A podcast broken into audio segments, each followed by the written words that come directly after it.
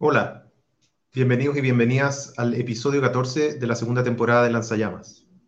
Esta semana tenemos un mundo bastante agitado. En primer lugar, vemos que el avance del apartheid en Palestina ha dado un paso decisivo. Israel había declarado desde hace un tiempo ya sus pretensiones de anexar eh, áreas de la Palestina histórica y avanzar aún más en la instalación de su proyecto colonial en las tierras ocupadas. En este contexto, cientos de miles, millones de personas van a quedar dentro, quedarían con esta anexión como ciudadanos de segunda categoría en el Estado ya declarado judío de Israel. Este proyecto sionista, apoyado por el imperialismo estadounidense, ha dado un paso decisivo en consolidar un proyecto de apartheid y de limpieza étnica en Palestina. Esto es una tragedia para la humanidad y es una muestra de la completa indiferencia que ha tenido la comunidad internacional, incluyendo a Chile, con la situación del pueblo palestino y de la eh, diáspora que a lo largo del mundo ha estado clamando por justicia, pero que se encuentra con oídos sordos en los distintos gobiernos y en los distintos estados. Hoy día salen a rasgar, a rasgar vestiduras, pero lo cierto es que no han hecho nada al respecto. Por otro lado, en Chile, en este marco de crisis en, el que, la que nos enfrentamos, vemos que las cifras son también terribles. El desempleo aumenta por sobre un 11% en general, pero que además si uno empieza a desglosar los números se encuentra con que en las mujeres trabajadoras el desempleo ha aumentado a más de un 30%. Además, nos, enteramos en, en estos últimos días que las cifras de producción económica y de comercio eh, son las peores cifras en el registro que ha, existido en Chile eh, de la actividad económica. Un 15% se desplomó la economía chilena en este mes y se espera que el próximo mes sea aún peor. Y la pregunta que nos volvemos a hacer es, ¿quién va a pagar la crisis? Porque pareciera que este gobierno y este Estado, con su agenda de precarización, se está preparando para seguir descargando esta crisis sobre los hombros de trabajadores y trabajadoras. Y por lo tanto, una vez más, sacándose de encima el peso de la crisis del capitalismo. Por último, hemos visto un debate en torno a la admisibilidad de ciertos proyectos que el gobierno ha insistido en declarar como inconstitucional e inadmisibles en el proceso legislativo. Y en ese contexto vemos que tanto una, una ley para frenar los cortes de los servicios básicos por no pago en este contexto de pandemia, de crisis económica, de desempleo, y también un proyecto de extensión del postnatal para padres y madres ha sido enfrentado por el gobierno como declarándolo como inconstitucional. Y además de eso, el presidente ha declarado su intención de convocar a un grupo de expertos para revisar nuevas medidas que permitan preventivamente eh, no, permitir que esos proyectos siquiera puedan entrar en el debate legislativo. Con eso, además de seguir socavando las posibilidades que tendría eventualmente un parlamento tan restringido como el que tenemos en Chile, con, con una gran iniciativa por parte de la presidencia del Poder Ejecutivo, además nos encontramos con un vaciamiento preventivo del debate político, no solamente parlamentario, porque en la medida en que los proyectos legislativos ni siquiera pudiesen llegar al momento de ser discutidos o su admisibilidad ser discutida, sino que por administrativamente poder ser eh, evitados que entren en el Congreso, el debate político mismo se ve empobrecido. Y en ese sentido es un, paso más de este gobierno por seguir avanzando en su agenda represiva eh, y consolidando este giro autoritario de la así llamada democracia chilena. Soy Pablo Bufón y este es Lanzallamas.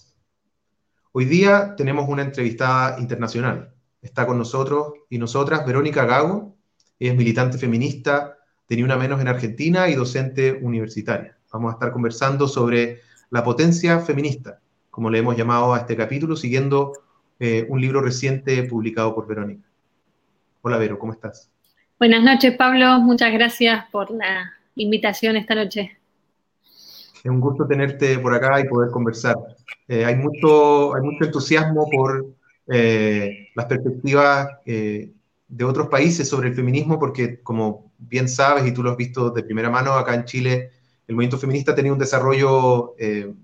muy interesante y muy explosivo en los últimos, los últimos 10 años, digamos, y que en los últimos dos o tres años ha tenido una presencia masiva eh, y de avance muy interesante. Y, por cierto, en vínculo también con el movimiento feminista en Argentina. Así que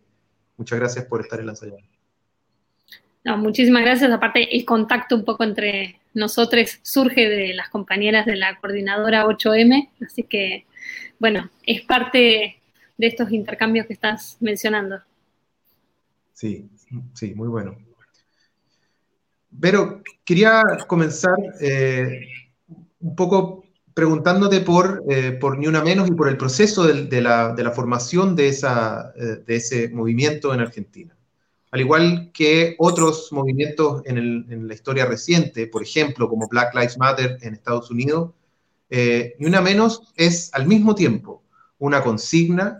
es una, un movimiento, una movilización masiva y también una organización propiamente tal. Me gustaría preguntarte un poco sobre, que nos contaras sobre ese proceso para poder entenderlo desde, desde esa perspectiva, eh, cómo es que se desarrolló ni una menos y qué, qué, lugar tiene hoy día en el movimiento feminista en Argentina. Sí, eh, tal como lo decís, eh, en general se habla de ni una menos como movimiento y creo que eso es lo más interesante porque significa que alberga una cantidad enorme de iniciativas, de colectivas, pero sobre todo me parece que da cuenta de una experiencia eh, que tiene que ver con una masividad del feminismo y sobre todo de feminismos en las calles. Eh, creo que cuando se dice movimiento ni una menos, eh, la imagen que primero viene es, bueno, esas grandes movilizaciones, esas masivas huelgas que se hicieron huelgas internacionales también. Creo que es Mm, unas palabras para hacer referencia justamente a eso que eh, nos llama tanto la atención y que tiene tanta fuerza, que es eh, eh, el feminismo convirtiéndose en un movimiento muy masivo, con, insisto, capacidad de ocupación de, las calles y también interviniendo muy fuerte en los debates de, la agenda política, de la agenda pública a nivel local, nacional y transnacional. O transfronterizo, como le decimos. A su vez, empieza justamente como lo decías, como un hashtag, como una consigna, eh, como una señal, una manera de sintetizar el hartazgo frente a los femicidios, frente a las violencias y los abusos machistas, y al mismo tiempo es un colectivo que desde el 2015 a la actualidad eh, ha ido variando muchísimo en su composición, en sus maneras de hacer, pero que también es un colectivo, una organización política. Eh, entonces creo que, funcionan esos tres niveles de manera simultánea, ¿no? E, esa consigna que, ha servido, decimos nosotras, como contraseña. De decir eh, ni una menos, que es una contraseña que ha cruzado fronteras, es a la vez un colectivo y una organización que es parte a la vez de un movimiento mucho más amplio, mucho más heterogéneo, eh, que tiene que ver justamente con la capacidad de ir integrando eh, un montón de experiencias, de trayectorias, de generaciones eh, al interior de los feminismos y al mismo tiempo ir produciendo esa multiplicidad de, feminismos, ¿no? Porque no se, nadie se integra a un feminismo, a unos feminismos ya hechos, sino que lo interesante de, esta dimensión, cuando es tan masiva, tan transversal, eh, es que justamente se va produciendo eh, modos de hacer feminismo eh, y eso creo que es un, rasgo de estos últimos años bien interesante, ¿no? Nosotras siempre damos cuenta de esa forma en que la discusión, el debate, la práctica feminista eh, ha tomado los sindicatos, las universidades, las escuelas, las casas, eh, los partidos políticos. Eh, justamente no ha dejado ningún campo de lo político, de lo social, indemne o inmune a la marea feminista. Entonces creo que ese es un, punto a destacar y creo que es parte también de, de la capacidad eh, que ha ido teniendo el movimiento de conectarse, de transformarse y de contagiar, eh, digamos, eh, otros lugares, otras geografías, ¿no? en ese sentido, la dimensión transnacional, insisto, del movimiento es un punto a, destacar, es un punto de fuerza, es un punto de innovación permanente sobre qué hacemos, cómo lo hacemos, con qué alianzas políticas. Y también diría que esta dimensión transgeneracional que, liga, cruza experiencias muy diversas y que las pone a disposición sobre todo de las generaciones más nuevas, me parece que es otro punto eh, muy, muy importante. Y después, para volver a la consigna ni una menos, eh, una cosa que a mí me parece muy interesante también es cómo esa consigna ha sido apropiada, reinventada, eh, podemos decir, ensanchada, y hay colectivos por lo menos en Argentina, eh, muy importantes que han hecho de esa consigna eh, formas organizativas. Estoy pensando, por ejemplo, en la colectiva Ni una migrante menos, pero también en la manera en que algunas iniciativas de compañeras que están en cárceles o que militan con compañeras que están en situación de encierro han dicho em, eh, ni una menos en las cárceles, es decir, cómo eh, la consigna se va materializando en formas organizativas eh, muy distintas y con capacidad de dar cuenta de territorios, de situaciones, de experiencias que también son muy distintas, pero que van formulando un horizonte común, De, esto, de, ir construyendo feminismos en espacios diversos. creo que esa combinación también entre eh, situaciones eh, muy disímiles y la necesidad y también la celebración de un tipo de horizonte eh, común, compartido, es una apuesta que ha sido muy fuerte y que tiene que ver con, con esa aspiración también de, de, ir sumando, de ir incluyendo, de ir produciendo esta masividad, no solo en el momento de la de la calle, sino también esa masividad traducida en la experiencia cotidiana, en la organización, en los distintos espacios en los que militamos, vivimos, investigamos, eh, en fin, en cómo se va trazando una relación entre ese momento de visibilidad eh, más, más, callejera, más multitudinaria, eh, obviamente más visible, y esos momentos, digamos, eh, más cotidianos, más trabajosos eh, de organización. ¿no? Pero hacías mención eh, en, varias ocasiones a la transversalidad que, tiene el, feminismo hoy día, ¿no es cierto? La, la capacidad de, por decirlo de una manera, de hablar de todo, de abordar todos los problemas y además de tener una perspectiva de visión, de cambio que es total. Eh, y eso es una característica del, movimiento feminista históricamente y que se ha reforzado hoy día eh, por diversas razones. Pero además, eh, otra de las características que también ha sido transversal y ha sido un catalizador muy importante a nivel de los movimientos en todo el mundo es poner al centro la cuestión de la violencia sexual y de la violencia de género extrema como el femicidio o feminicidio. ¿Por qué crees tú que esa, esa, la violencia sexual, la violencia patriarcal, tiene un lugar central eh, en, nuestras sociedades que hace que, aparentemente tenga esta capacidad de, eh, digamos, de cuajar movimientos masivos y muy, muy potentes eh, en este contexto a nivel mundial. Sí, yo creo que ese es el, primer momento de rechazo muy fuerte al incremento de las violencias, al incremento de los femicidios que nos saca a la calle, que nos eh, obliga a organizarnos de alguna manera para decir ya basta, eh, que nos obliga de alguna manera a em, hacer movimientos justamente a partir de eh, la furia, la rabia, el dolor, pero también el duelo, como se ha dicho mucho sobre la cuestión de, los femicidios. Y creo que em, luego hay toda una elaboración eh, de cómo, eh, por lo menos aquí esto ha sido muy visible, de cómo ir conectando lo que significan esas violencias machistas con una intersección de violencias que tienen que ver con las violencias económicas, con las violencias institucionales, con las violencias racistas, eh, con las violencias políticas, y tratar de comprender,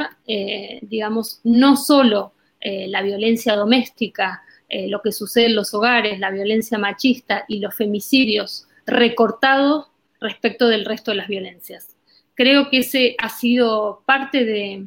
del movimiento político, ¿no? de, construir eh, una forma de comprender la violencia hacia las mujeres lesbianas, travestis y trans de una manera más amplia, que nos permita entender de fondo eh, las raíces, digamos, y eh, el ensañamiento sobre todo de las violencias respecto de ciertos cuerpos. Y eso creo que ha sido un, ejercicio de, político, ¿no? De, cómo comprender las violencias, de cómo nombrarlas eh, y de cómo hacer un análisis y un diagnóstico eh, justamente en una clave que logre conectar estas violencias y como nosotras decíamos mucho al principio, cómo salir de esa manera getificada en que muchas veces se lee la violencia hacia eh, las mujeres lesbianas, travestis y trans, ¿no? Es decir, cuando solamente se lee la violencia en términos eh, sexistas, machistas, sin entender la conexión o lo que expresa esas violencias en relación a otras, em, nosotras lo que eh, creemos, ¿no? al, igual que muchas otras compañeras y análisis lo vienen eh, desarrollando, es que solamente queda el lugar de enunciación de las víctimas. Es decir, que solo puede denunciar eh, la violencia eh, machista y sexual en determinado lenguaje, bajo determinadas, digamos, maneras. Y lo que empezamos a hacer es justamente a mapear el conjunto de violencias que permiten entender este ensañamiento, este incremento eh, de las violencias eh, machistas. Eh, rápidamente la, reacción fue decir, bueno, pero entonces el movimiento feminista dejó de hablar de femicidio, ya no habla solo de violencia sexista, machista, y ahí las acusaciones empezaron a ser, por ejemplo, ¿qué tiene que ver la violencia financiera, que era uno de los temas que nosotras eh, pusimos y empujamos al debate político, la violencia, el endeudamiento, qué tiene que ver la deuda con los femicidios, por ejemplo, o qué tiene que ver eh, la discusión sobre el mercado de trabajo y los sindicatos con el reclamo eh, original, entre comillas, de ni una menos, ¿no? como que empezó a haber mucha reacción a esa capacidad de ir ampliando, digamos, la lectura de, las violencias, a producir una lectura y una comprensión compartida de cómo la violencia sexual es incomprensible sin entender la violencia del mercado laboral y cómo a su vez eh, la violencia del endeudamiento explica lo que significan hoy los hogares eh, eh, empobrecidos, ¿no? Es decir, empezar a nosotros decimos, a producir pedagogía feminista en relación a esta lectura compleja de, las violencias y entender entonces las violencias machistas y los femicidios como una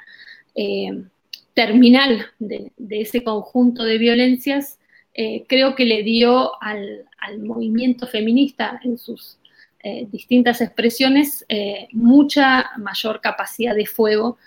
justamente para eh, entender las violencias para apuntar qué es lo que se estaba discutiendo, pero también producir una agenda de eh, reclamos, eh, una serie de reivindicaciones y también una radicalidad en, el diagnóstico que cruza y entrecruza justamente la dinámica capitalista, colonial y patriarcal. Entonces, creo que eso se ha ido construyendo eh, de manera práctica en, las organizaciones, en las asambleas, en los talleres, en los debates, eh, que eso ha ido también cuajándose en reivindicaciones eh, concretas. hoy lo vemos, cómo se vincula, por ejemplo, una reivindicación de vivienda, una reivindicación de desendeudamiento y una reivindicación de contra las violencias eh, machistas, ¿no? Es decir, ese, ese enhebrado, digamos, no se produjo solo, fue mucha militancia política, mucha acción, mucha composición, mucho debate de asamblea, muchas alianzas justamente entre, por ejemplo, sindicalismo y feminismo. es decir, todo eso se fue componiendo de una manera que le permite justamente al movimiento meterse, como vos decías al principio, con todos los temas y eh, salir un poco de eh, el alambrado o los límites o las fronteras de que muchas veces eh, se quiere poner al feminismo, ¿no? habilitándolo o tematizando algunas cuestiones como lo propio del feminismo y que rápidamente se, lo, se, lo, castiga si se corre de los temas o de la agenda eh, de género. Yo creo que, lo interesante de, los feminismos en, esta masificación que se hizo sobre todo con, creo, en varios de nuestros países, con la cuestión de la huelga, fue empezar a conectar todas estas lecturas, todos estos diagnósticos y hacerlo de manera práctica, ¿no? Mm. Pero le hemos llamado a este, a este episodio La potencia feminista, siguiendo el título de tu libro y, conectándolo con lo anterior, en ese, en ese libro tú planteas que eh, el movimiento feminista en Argentina, y uno podría hacerlo extensivo a otros lugares del mundo, eh, eh, tiene la capacidad de conjugar algo que has estado planteando, que es conjugar masividad con radicalidad. Mm. Sí, que eso tiene que ver con, con la posibilidad de, de generar una, una transversalidad eh, un poco en la línea de lo que estabas planteando recién.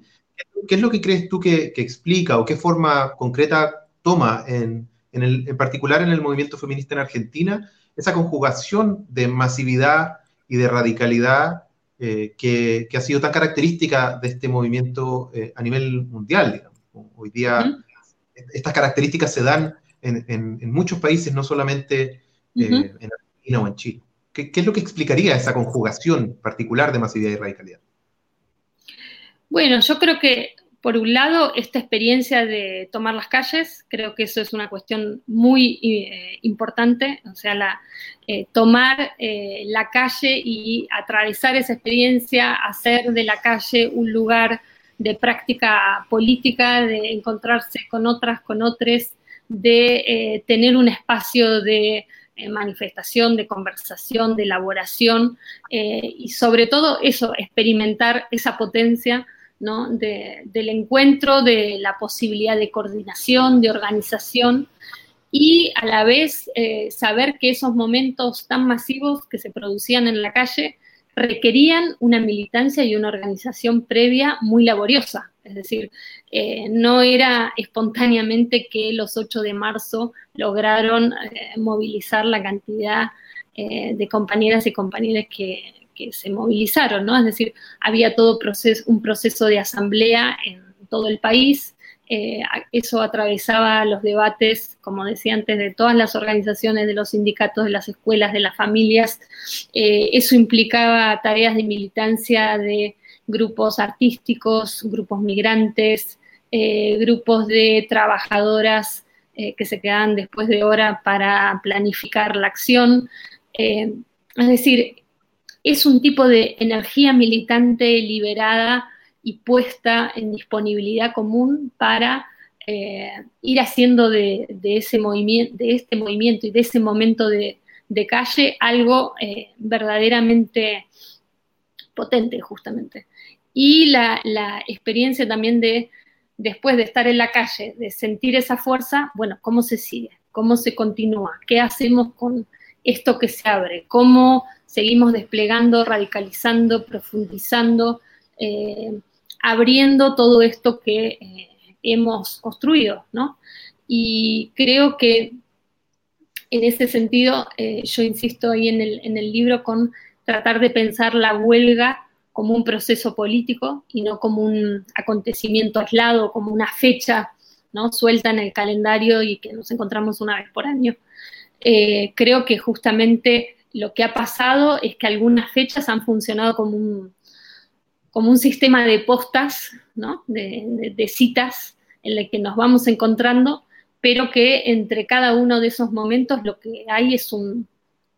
experiencia eh, muy cotidiana eh, de, organización, de ir pensando, de ir imaginando, de ir inventando eh, maneras de acción, maneras de encontrarnos, maneras de tramarnos y sobre todo de ir lanzando problemas a la discusión pública de manera novedosa, ¿no? Y conectando, eh, por ejemplo, la discusión sobre eh, la soberanía alimentaria con la cuestión de los cuerpos, ir tomando debates, por ejemplo, como eh, llegan de otros países de la región, por ejemplo, para nosotras muy importante este concepto de cuerpo-territorio, de cómo trabajan algunas compañeras para la denuncia, digamos, de la avanzada extractivista, entonces cómo eso se puede conectar en otras realidades o qué significa, eh, por ejemplo, eh, la discusión del aborto, como fue en Argentina en el 2018, que por un trabajo enorme que venía haciendo la campaña nacional por el derecho al aborto legal, seguro y gratuito, en la atmósfera, digamos, y en el clima de esta masificación del feminismo, en 2018 eh, vivimos lo que acá se llama la, marea verde, que fueron esas movilizaciones también enormes, masivas, esas vigilias nocturnas eh, por el, reclamo parlamentario, pero que también desbordó la discusión parlamentaria porque fue un debate que incluso cuando nos lo negaron en el, Senado, digamos, la, capacidad que, se tuvo durante esos meses de llevar ese debate a todos los lugares, de incorporarle a ese debate unas dimensiones de radicalidad, de unas dimensiones también de qué significa que el aborto no sea gratuito en términos de privilegio de clase, eh,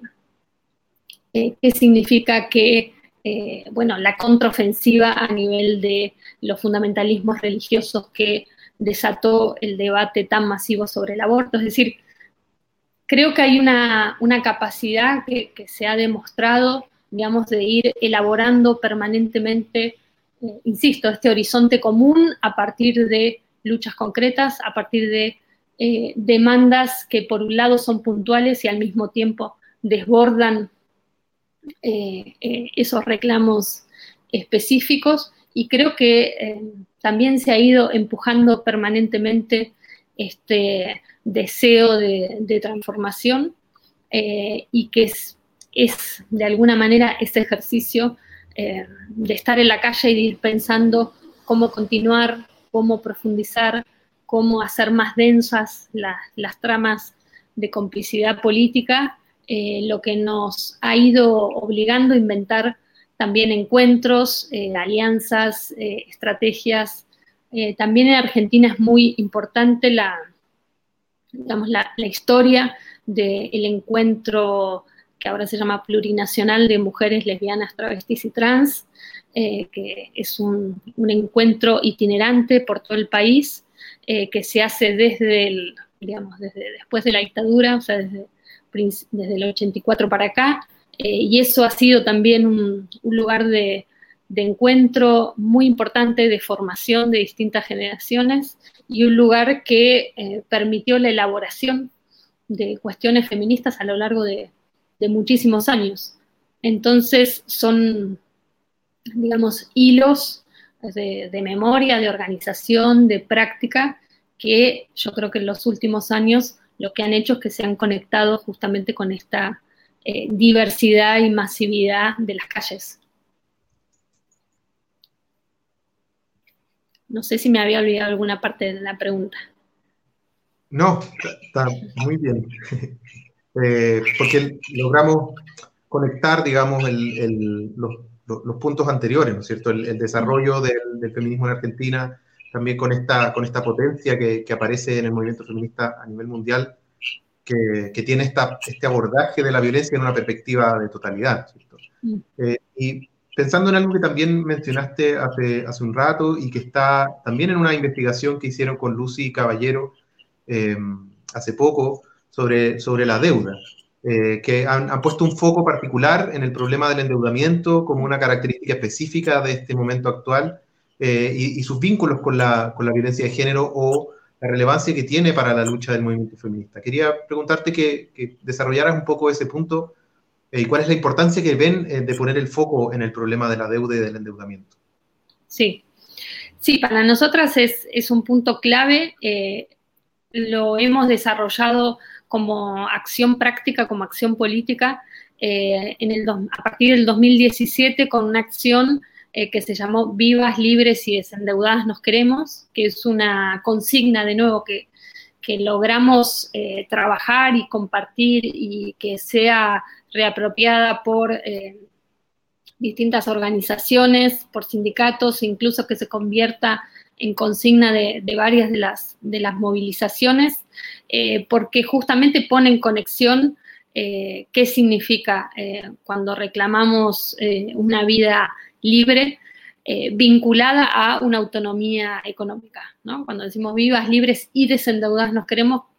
creo que es una forma sintética de, o una de las formas sintéticas de conectar lo que decíamos al principio, ¿no? las distintas violencias que estamos repudiando, que estamos al mismo tiempo mapeando y eh, enfrentando. Y entonces la, cuestión de, la deuda, además de que Lucy y yo cada una venía trabajando esos temas en particular, investigándolos, creo que lo que fue interesante es conectar esa problemática con el movimiento social amplio de, del feminismo eh, y hacerlo también una consigna callejera, ¿no? Entonces, creo que combinar ese análisis de cómo estaba operando efectivamente lo que se llama la deuda doméstica, la deuda de los hogares, eh, en relación a eh, maneras de, de dependencia en la cotidianidad, a tratar de justamente entender cómo las finanzas, como decimos en, el libro haciendo una lectura feminista de la deuda, se aterrizan en territorios y en cuerpos concretos, a pesar de que permanentemente tienen un lenguaje de la abstracción, un lenguaje de la expertise, un lenguaje de lo que es imposible conocer si uno eh, no es economista o no, sabe matemáticas complejas. Eh, lo que hicimos fue justamente lo contrario, ¿no? Decir, eh, cómo podemos ver cómo las finanzas efectivamente están en las vidas cotidianas, afectan las vidas cotidianas,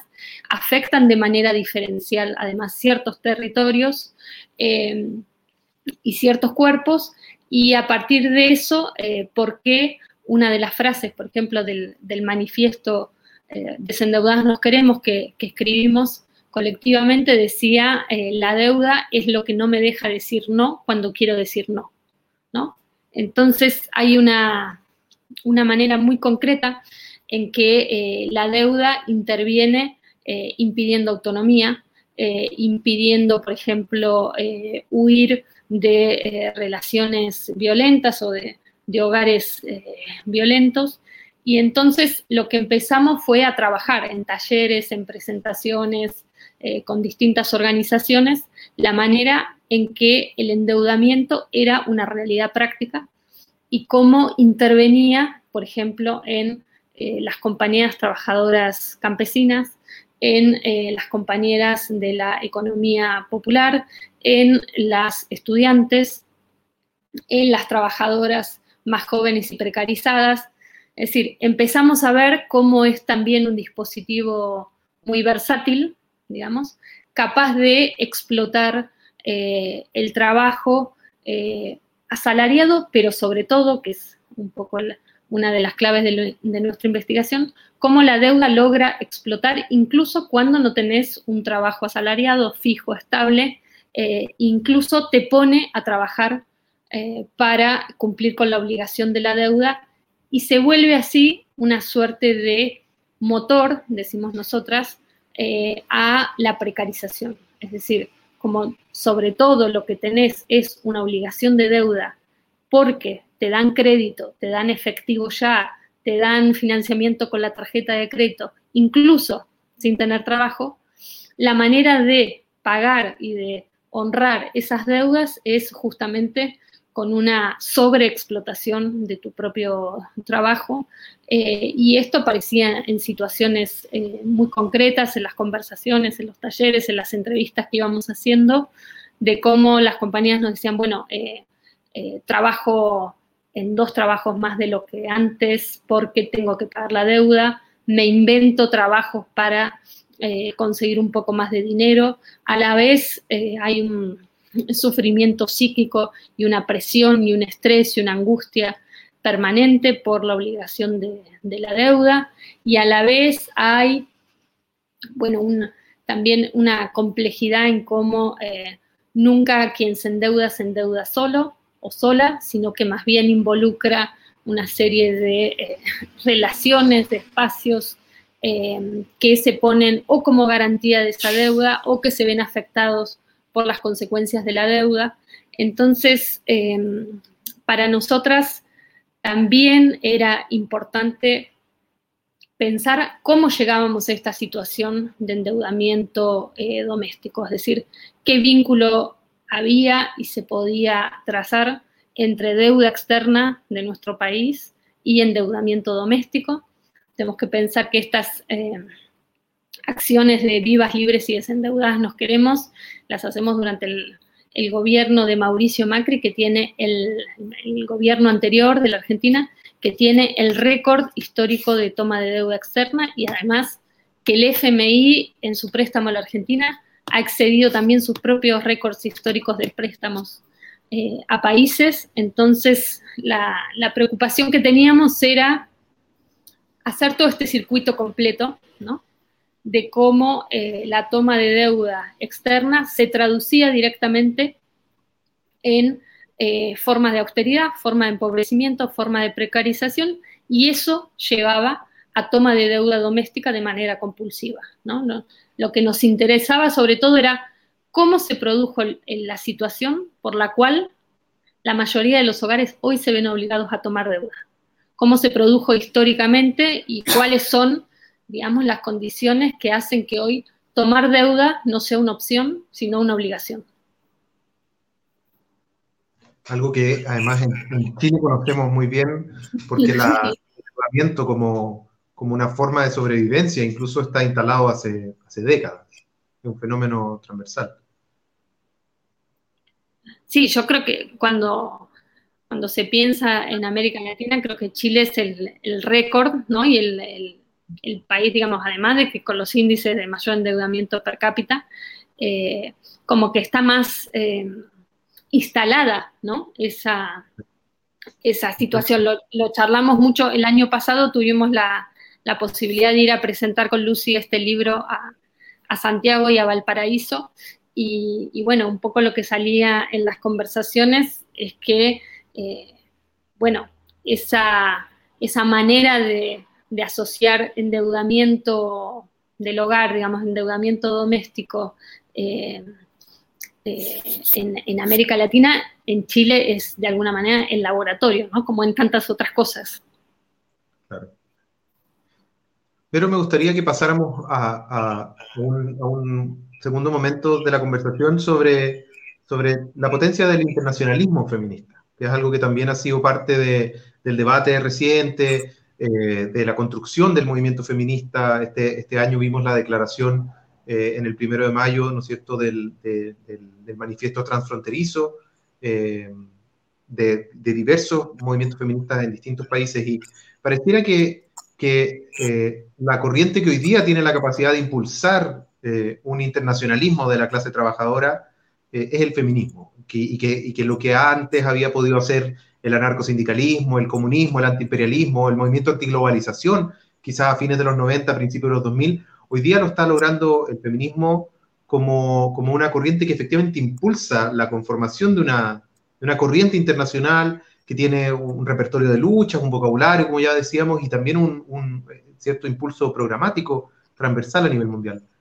¿Qué, por qué crees tú que, que, que, hoy día es el feminismo el que tiene esa capacidad? Eh, hemos has podido describir y plantear algunos elementos, eh, pero particularmente con respecto a esta, esta, capacidad de vincular internacionalmente las luchas, eh, con la huelga, por ejemplo, el llamado a la huelga, que ha sido también un llamado mundial, o sea, no solo reponer la huelga en cada uno de los países, sino además ser capaz de hacerlo a nivel internacional. Sí, yo creo que ese es un elemento sumamente importante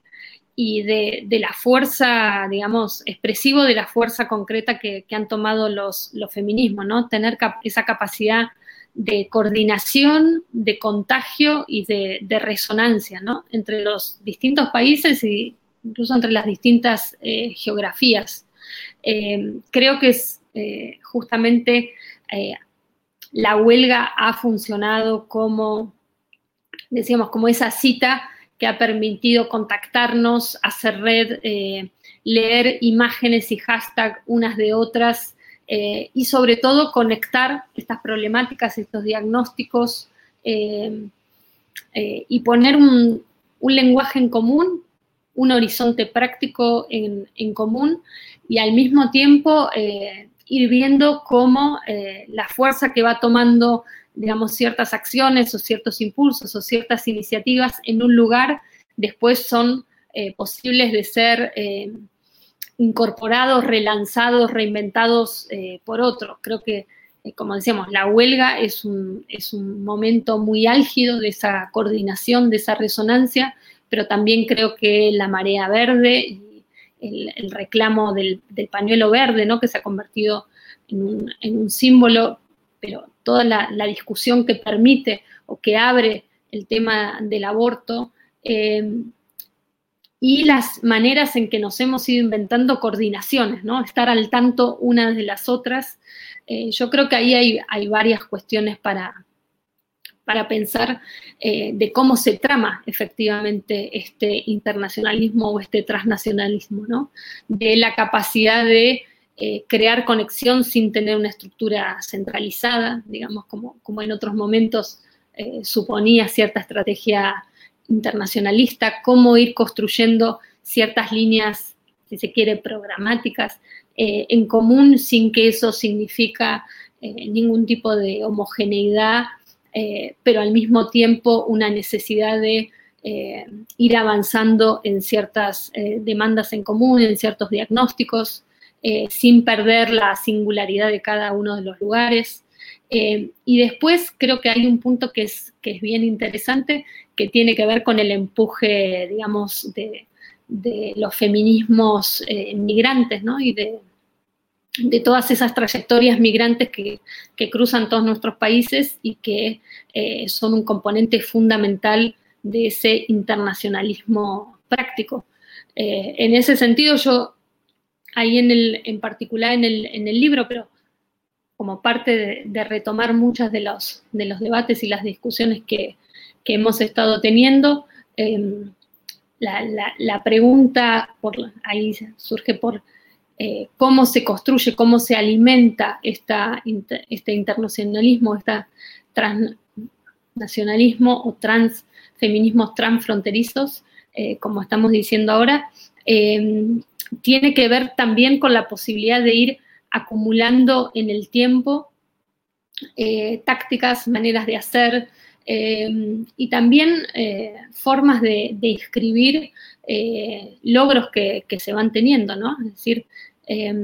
creo que, por ejemplo, lo que pasó con, el colectivo Las Tesis, ¿no? Y la manera en que su vocabulario, su performance pudo ser un mensaje tan transversal y pudo a la vez ser una poética y a la vez ser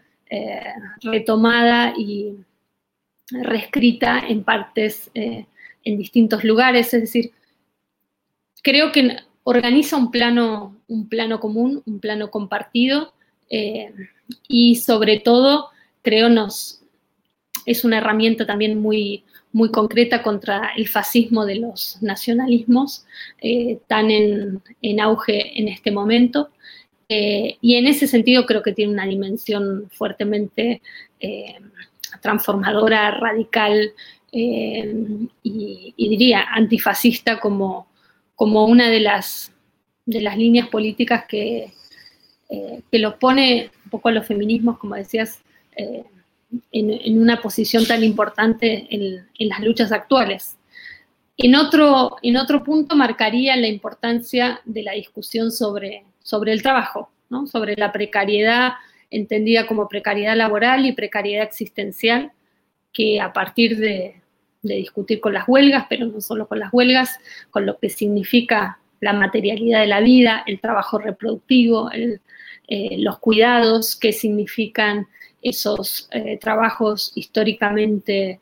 desvalorizados, no remunerados, que están a la, base de la precariedad generalizada, creo que ahí el feminismo aporta de nuevo una visión eh, de lo que significa hoy la explotación eh, de las, los, les trabajadores, que, logra tocar, digamos, eh, la experiencia de muchísimas y muchísimos. Entonces, creo que en, ese, en ese sentido ha logrado justamente trascender fronteras y sobre todo renovar un, una agenda y un debate y un vocabulario eh, político eh, que es, eh, es, bien interesante y es bien importante, ¿no?